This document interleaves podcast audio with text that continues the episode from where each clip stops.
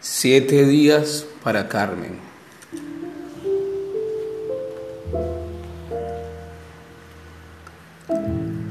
Alguien me dijo en alguna ocasión que si quería obtener cualquier cosa, solo debía ser perseverante. Era algo así como el poder está en tu mente. Pues sin ir muy lejos, conocí una mujer con un pedazo de luna arrellanado en su mejilla derecha. Parecía que esa luna o ese lunar se movían cada vez que ella hablaba.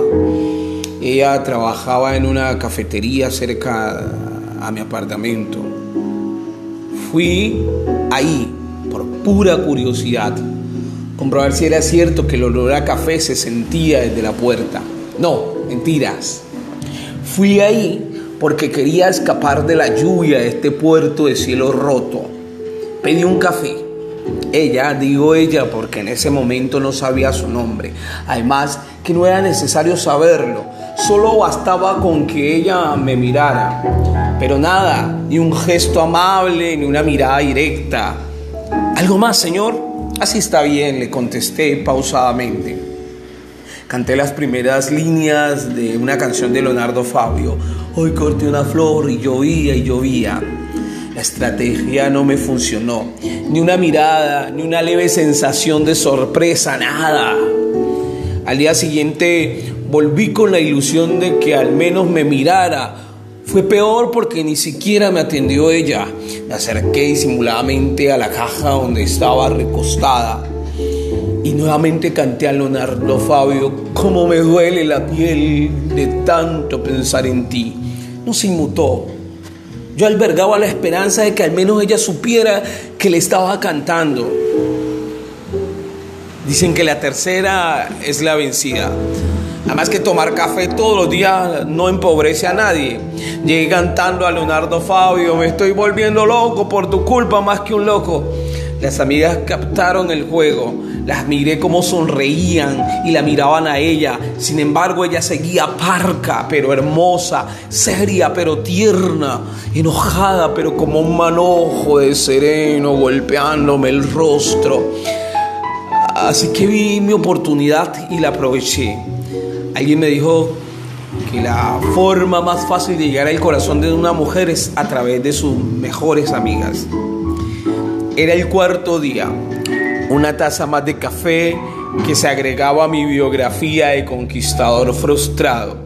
Ese día decidí llevar flores para cada una de las jóvenes que trabajaban en la cafetería. Eran tres. Esta vez no canté a Leonardo Fabio, canté a Chiquitete. Esa cobardía de mi amor por ella hace que la vea igual que una estrella, tan lejos, tan lejos de la inmensidad que no espero nunca volverla o poderla alcanzar. Por fin, Dios mío, me miró una mirada. Quinto día, yo en las calles de Buenaventura. Sé que si me detengo en esa cafetería habrá una mujer con un pedazo de luna arrellanado en su mejilla derecha. Sé que no importa su nombre, Solo deseo una mirada. Sé que serán cuatro días contados en retrospectiva para que me regale una mirada.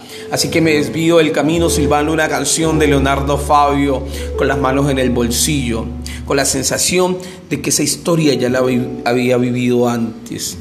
Cuando llego a mi apartamento hay una mujer al pie de la puerta cubriéndose el rostro con un paraguas. Me acerco un poco más y creo reconocerla en medio de la oscuridad.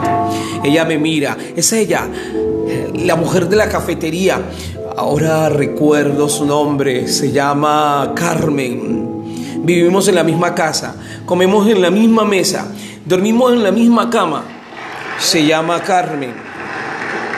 Sí, se llama Carmen. Tiene un pedazo de luna rellenado en su mejilla derecha. Ella cierra el paraguas y me mira. Me dice con una voz tierna, la cafetería la cerraron hace años. No me busques más ahí. Es el sexto día. Camino por las calles de Buenaventura. No llueve. La gente camina sin compasión. A lo lejos se escucha un bolero solo rodando por el mundo con un dolor profundo y sin poder llorar. Yo solo conservo la esperanza de encontrarla en cualquier esquina, en cualquier cafetería. Séptimo día, día de reposo. En la radio anuncian la noticia que la cafetería más emblemática de la ciudad ha sufrido un atentado terrorista. Siete muertos, entre ellos el dueño del establecimiento, cuatro meseras y dos clientes. Me siento en la cama. No han dicho el nombre de Carmen en las noticias. Al menos esa es una tonta esperanza, pero es una esperanza. Voy rumbo a la cafetería con las manos en el bolsillo mientras canto en voz baja. Algo de mí, algo de mí se está muriendo. De Camilo VI.